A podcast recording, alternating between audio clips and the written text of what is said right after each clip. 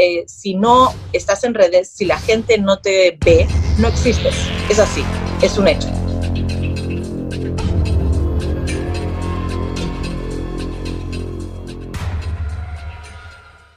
Hola y bienvenidos a un episodio más de GBC TV, el espacio creado por y para emprendedores que buscamos encontrar soluciones ágiles y prácticas para nuestros proyectos.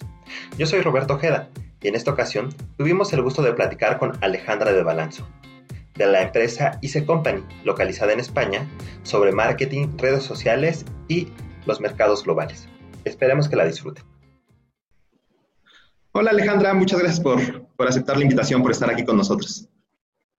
Un placer, aquí ya es de las nueve de la noche, pero fantástico, sin problema.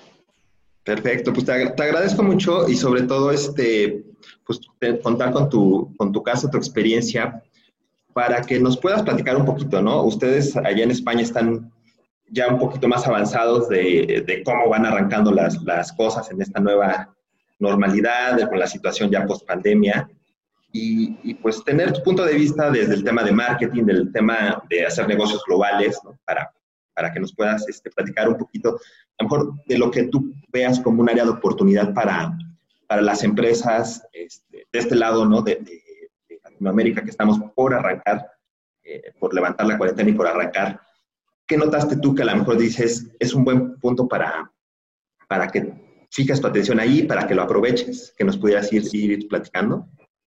La verdad es que yo creo que si nos ha servido para algo a nivel empresarial esta cuarentena, después del susto inicial, de los cambios que supone obviamente todo lo que está pasando y todo lo que pasará, porque lamentablemente me parece que, que aunque ahora estén habiendo ya muchas cosas, especialmente aquí en España, que ya tenemos una vida bastante normal, podemos salir bastante, podemos ir a restaurantes, juntarnos, sí es cierto que en el momento en que ha pasado esto ya están volviendo a haber casos lo cual nos hace creer que, que esta normalidad que todos ansiamos no va a volver. Es decir, ah. volverá a una normalidad que no será lo que nosotros hasta ahora entendíamos como nuestra vida. Entonces, eh, sí que es cierto que desde la agencia hemos estado primero observando a ver si teníamos que reaccionar, si no. Obviamente el, marketing de entrada fue uno de los, de los sectores eh, que salió peor parados, o sea, todo se canceló aquí en Barcelona la primera señal que tuvimos incluso antes de la cuarentena fue la, cancel la cancelación del Mobile World Congress. Eh, nosotros tenemos mucho trabajo por el mobile, porque muchos clientes, al margen de lo que es la feria en sí, organizan comidas, cenas, eventos, visitas, de todo, y todo se canceló.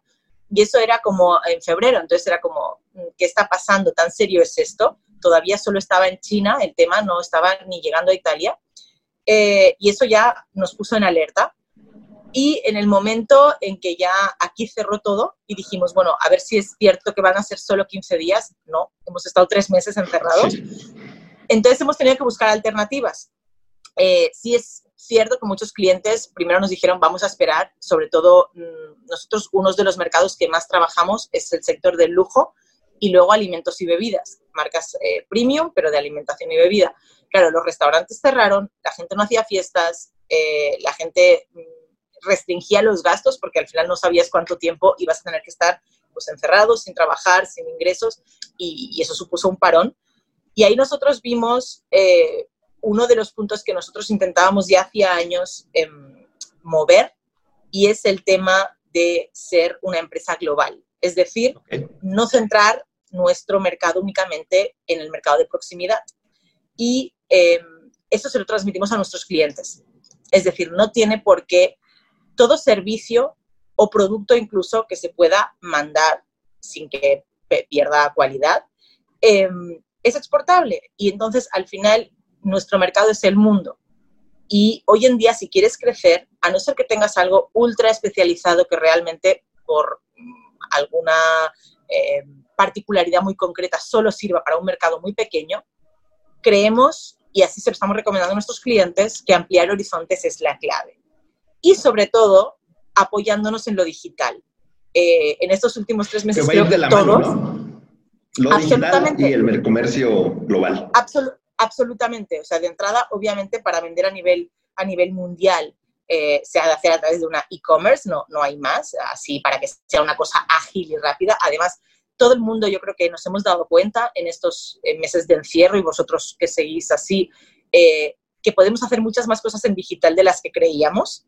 Eh, incluso cosas, pues, ¿no? Como hemos hecho, como esto, por ejemplo, como muchos cursos, yo he aprovechado realmente para hacer mucha formación, porque al final estás todo el día en casa y aunque trabajes y aunque hagas ejercicio, te sobran horas y no puedes quedar con nadie. Em, y de allí yo creo que va a venir algo muy grande. Eh, se está juntando también con una revolución que si nosotros siempre intentamos, creemos que las tendencias las marcan, eh, aunque nos guste o no nos guste, temas de bolsa, económicos, eso hace, eh, o sea, lo que pasa allí luego se, se traslada a la sociedad.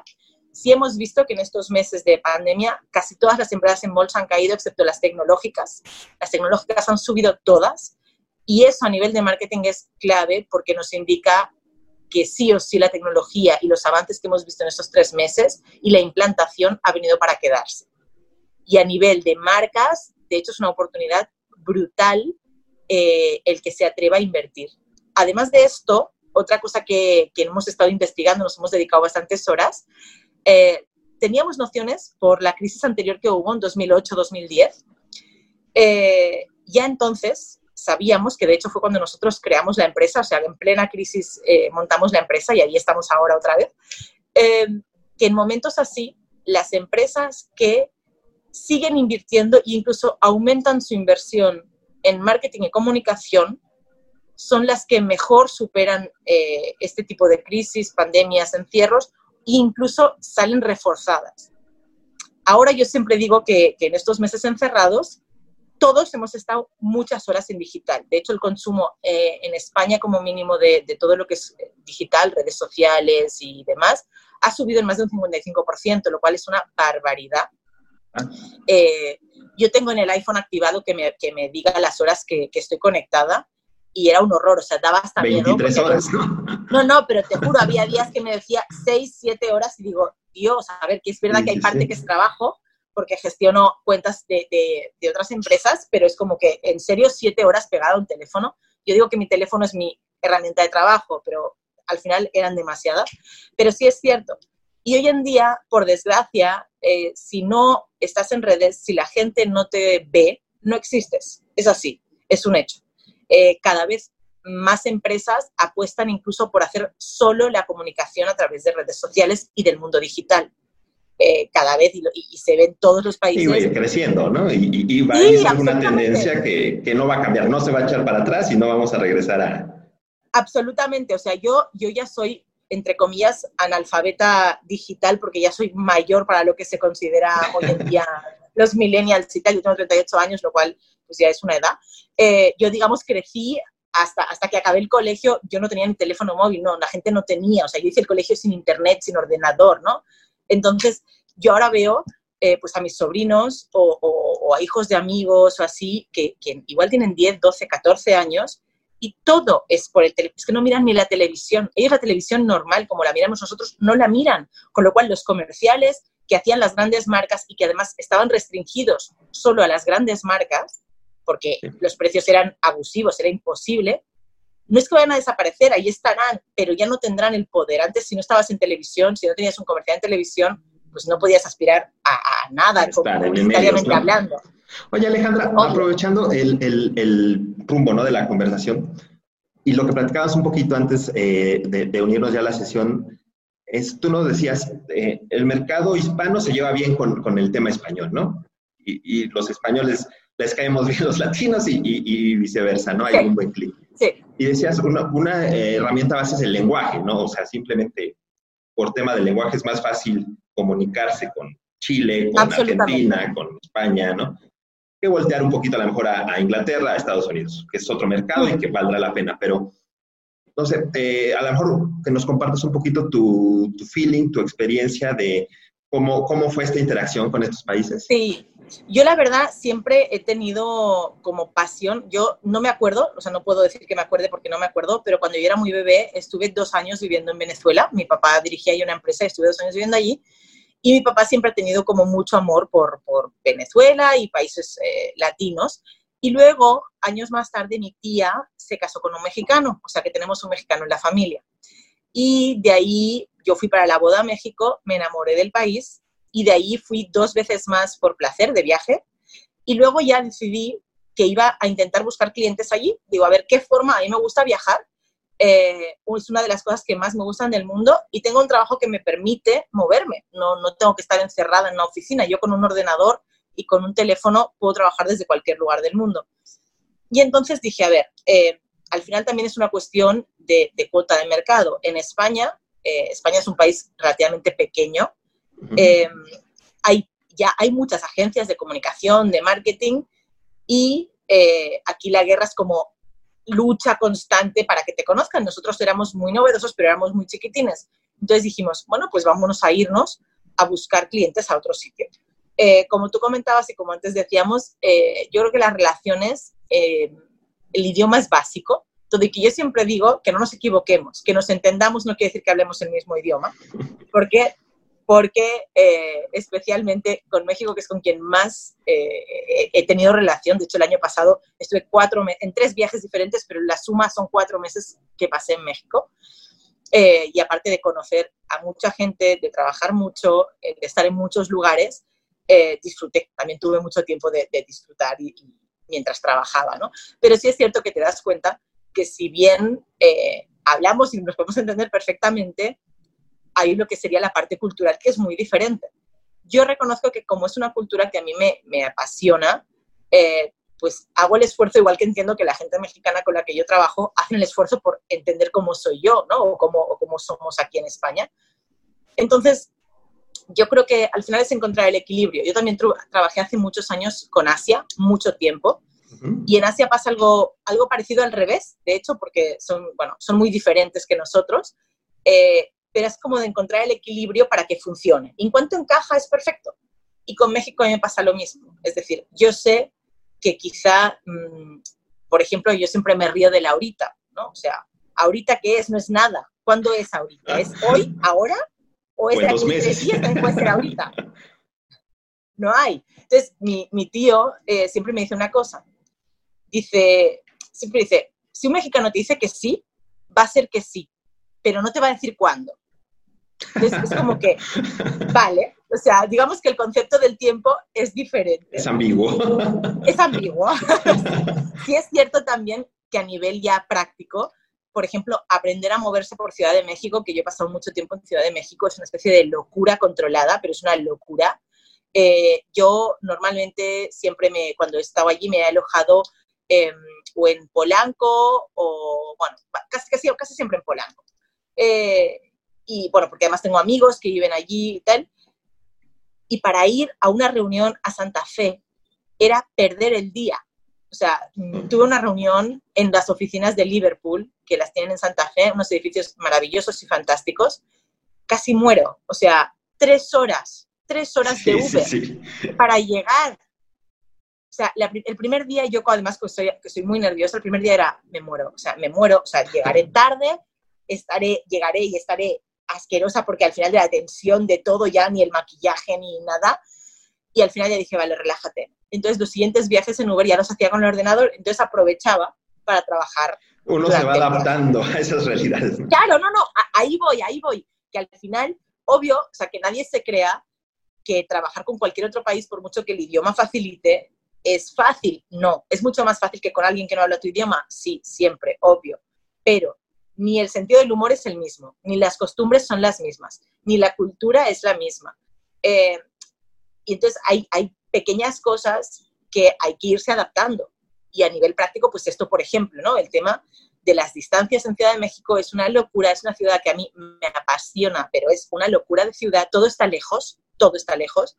Y entonces, mm, pues al final, eh, si no puedes con tu enemigo, únete a él. Si tienes que ir de un lado al otro, o aprovecha para leer, o aprovecha para dormir, que también había días que no me daba la vida y aprovechaba para dormir en el Uber, o llévate el ordenador y trabaja, o aprovechaba para hacer, tenía que hacer calls o Skypes o tal, los hacía desde el Uber sin problema. Al final la gente, yo siempre digo que cuanto más de cara vayas, más fácil es, oye, mira, ¿te parece bien? Tengo que hacer un trayecto largo en Uber, en cuanto me suba, te marco y ahí hablamos. Ah, listo, perfecto, tal, ya está.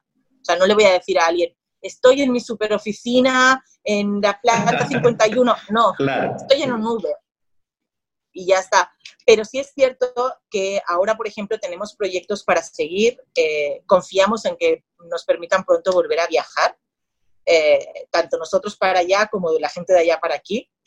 Y ya no solo en México, sino que teniendo México como, como base, nos gustaría ampliar a, otros países. Colombia está subiendo, Paraguay está muy bien, Chile está bien para hacer según qué, proyectos, Ecuador también tiene zonas, Guayaquil eh, está haciendo cosas muy chulas, hay algunas empresas ahí que se están instalando, haciendo cosas interesantes. Y, tenemos varios proyectos para seguir creciendo. Y yo invitaría a las empresas a que aprovechen, aprovechen este punto que nos ha dado el COVID de, bueno, de tener que hacer un parón obligado para pensar, oye, mm, ¿por qué solo me estoy centrando en los clientes que tengo a la vuelta de la esquina? ¿No? Al final, casi todos los negocios se les puede dar una vuelta de tuerca. Nosotros incluso ahora, eh, aparte de un tema de viajes que te he comentado así por encima, también estamos trabajando para lanzar una plataforma de formación.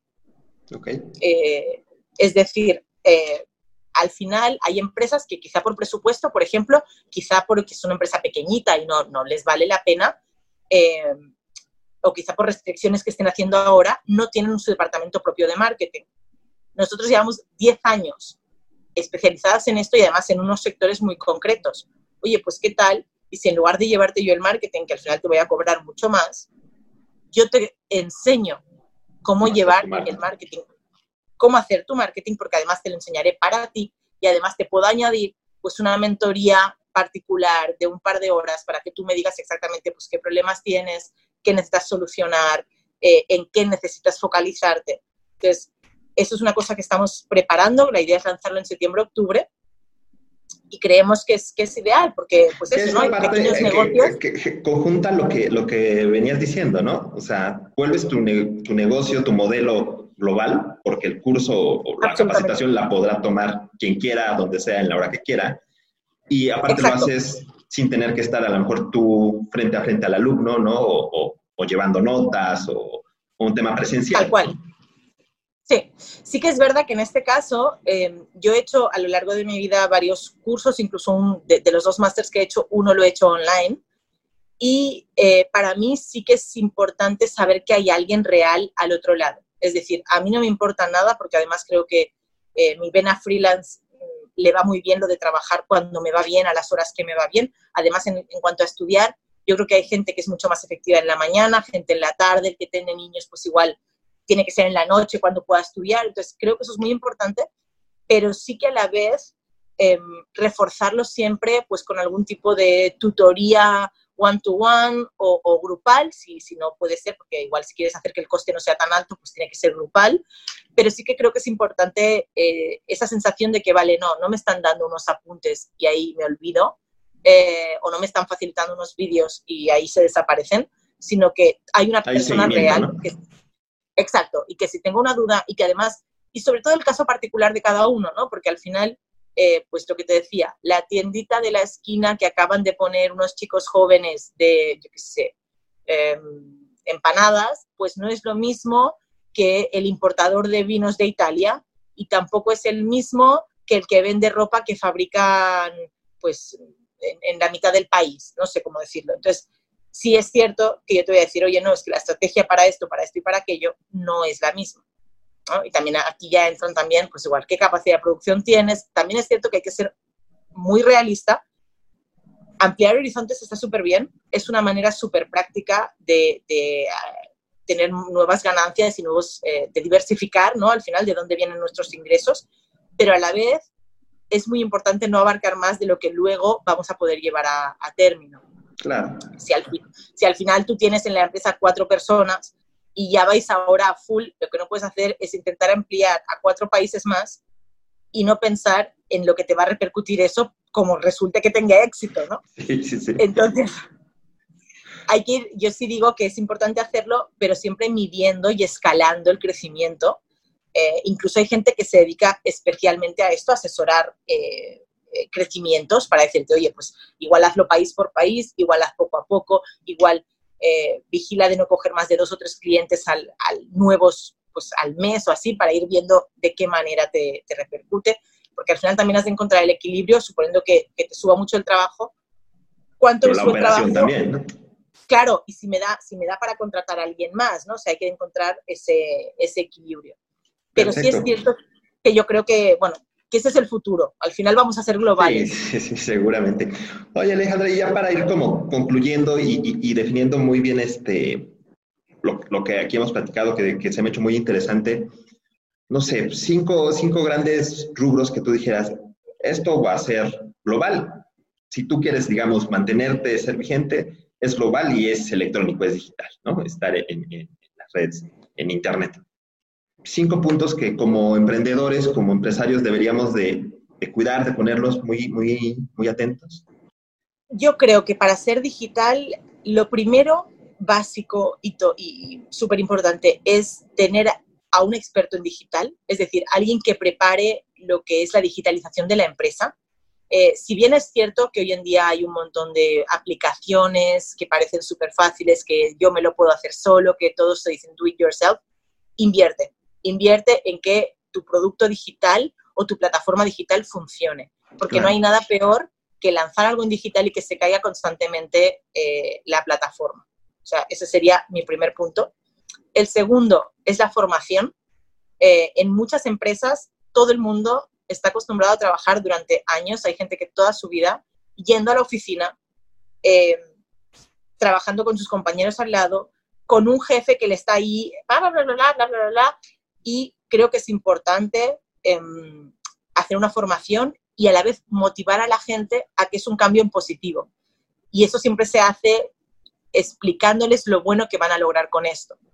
Eh, tanto si es que la empresa pasa digital, como si es que yo creo que también va a ser una cosa importante, el, home office. Hay muchos puestos de home office que se van a quedar como home office, eh, porque al final hay gente que a nivel personal le funciona mejor y para la empresa es un coste menos, ¿no? O sea, no, no estás ocupando una mesa. Ese sería el segundo. El tercero es tener una, si quieres estar a nivel digital, necesitas comunicar en digital. Como he comentado antes, nosotros siempre decimos que si no te ven no existes. Y que te vean no es abrir un Instagram, que te vean no es abrir una página de Facebook donde estén tus papás, tus hermanos y tus amigos del colegio. Has de generar una audiencia de calidad. No sirve de nada. Hay gente que tiene cientos de miles de seguidores. Es igual, Cristiano Ronaldo, sin ir más lejos, eh, tiene, ahora creo que está en el número uno de seguidores a nivel mundial. Si te pones a mirar y alguien que sepa un poco, la mayoría son comprados. O sea, son gente que no le da, ni, que realmente no tiene ningún valor. ¿Y eso qué pasa? Que luego cuando tú, si tu audiencia, más vale tener 10.000 personas que te sigan, o es igual, o 1.000 personas que te sigan de calidad, que realmente son potenciales, potenciales clientes tuyos, que tener 50.000 que no les interesa nada. claro, obvio, que no interactúan y que incluso tu producto no les interesa. O sea, a mí, por ejemplo, como agencia de, de marketing y de comunicación, que me sigan jovencitos de menos de 24 años, 23 años, no me sirve de nada. ¿Para qué? Si esa gente no me va a contratar, si es que si entran en una empresa van a entrar de juniors, no, no, no tienen ningún poder de decisión. Entonces, ahí voy. Yo no voy a buscar esta audiencia. Entonces, es muy importante saber targetizar tu audiencia y saber ir a buscar esa audiencia. La cuarta es invertir en redes sociales. Las redes sociales, mentira o no mentira, pero es súper, súper, súper difícil crecer y tener audiencia sin invertir. Invertir no quiere decir comprar seguidores. Invertir quiere decir saber hacer campañas de publicidad, lo que decíamos, dejar, de, dejar quizá de invertir en, prensa o en revistas o en según qué otras cosas. Incluso te diría que en eventos, y mira que a mí los eventos es la parte de mi trabajo que más me gusta, pero tal como está el mundo ahora, que no se pueden hacer eventos, que no te puedes reunir, invierte en redes sociales, invierte en que la gente, o sea, la ventaja de la red social es que tú puedes hacer que realmente tu anuncio llegue a quien tú quieres. Se llega el mensaje a la audiencia que quieres, ¿no? Claro, que sea hombre o mujer, que tenga una edad entre esta edad y esta edad, que sus intereses sean los que sean, es igual, pues coches, montaña, eh, vida aventurera, tal. Igual mm, Land Rover busca este target hombres entre 35 y 50 años que les guste la aventura, que les guste la montaña, que les guste viajar, que les gusta el X. es muy fácil porque tú inviertes sabiendo que ese mensaje solo va a llegar a la gente que a ti te interesa. Entonces, esto es súper importante. Y el quinto, y muy importante, es paciencia. Paciencia. Las, redes, las redes funcionan, pero la magia no. La magia se la dejamos a Disney. Eh, las redes sociales son, son un elemento súper, súper, súper potente, pero hay que trabajarlas. Sí, no es una varita mágica que no. le vaya a llegar ahí los millones. Es, es, paciencia y constancia. Y publica, y publica, y sobre todo está muy pendiente. Yo he visto mucha gente que a la que empiezan a crecer un poquito, pues ya no contestan a la gente cuando les escribe, eh, si alguien tiene una duda no les responden, y no hay nada peor para una marca que que la gente, o sea, que tu audiencia, además aquello es público, entonces que la gente te esté preguntando o incluso te estén haciendo una queja y tú no les respondas. ¿no? O sea, claro. sé humilde. Compré su producto y no me funcionó como esperaba. Disculpen, nos sabe mal, mándenos un mensaje directo, díganos qué problema ha tenido, nosotros le respondemos, intentaremos. Sí, no perder esa ese, atención ¿no? al cliente, al consumidor. Exacto, exacto porque al final las redes sociales se nutren de esto, de, de, la sensación de proximidad que tú tienes con la gente. Estás ¿no? interactuando con el otro. Exacto, absolutamente. Y hay empresas que eso lo han perdido. Y a mí es una cosa que me, me enerva de una manera máxima, incluso como usuaria, ¿eh? o sea, ya independientemente de lo que me dedique, cuando alguna vez he tenido algún problema con una empresa, eh, IKEA, he tenido un problema con IKEA y los intenté contactar, bueno, por, primero por su, por su página web, no, obtuve, no obtuve respuesta, luego por Instagram, luego por Facebook, eh, luego por Twitter y al final conseguí que me contestaran por Twitter. Pero me costó la vida y es en plan, o sea, sí. perdona. O sea, en vuestra página web me estáis diciendo, si tienes un problema, habla con nosotros por redes sociales, me lo estaban diciendo ellos y no me estaban contestando. Entonces es como... Sí, ya, ya, ya, se vuelve contraproducente, ¿no? Tu, Exacto. Entonces tu red es social. muy importante cuidarlas y si, y si realmente la empresa tiene una envergadura suficiente, ten a alguien solo para redes sociales. Y ahí sí que puedes coger a, a, a, la gente de 20, 22, que son los que más saben. Da igual la carrera, el máster y lo que quieras. Esos saben más que tú y que yo juntos. así, que, esos serían mis cinco, mis cinco consejos. Perfecto, Alejandra. ¿Sabes qué? Este, yo te voy a extender la invitación para, para que nos ayudes y, y que nos, nos, vayas aterrizando estas ideas. Sobre todo también para tener un enfoque, ¿no? A lo mejor fuera del de local mexicano, fuera de, de donde estamos acá. Uh -huh y entender estas ideas que al final son globales y, y ojalá y pudieras este, acompañarnos en otra ocasión aquí, aquí en el Súper, cuando queráis. Aquí estoy y para cualquier cosa, incluso cuando ya salgáis de cuarentena, si queréis, eh, viendo un poquito cuál es la realidad de allí, volvemos a hablar y vemos a ver, a ver qué y a ver cómo están también las sí, cosas por sí, aquí. Sí, para, para ver cómo vamos evolucionando todos, ¿no? Sí.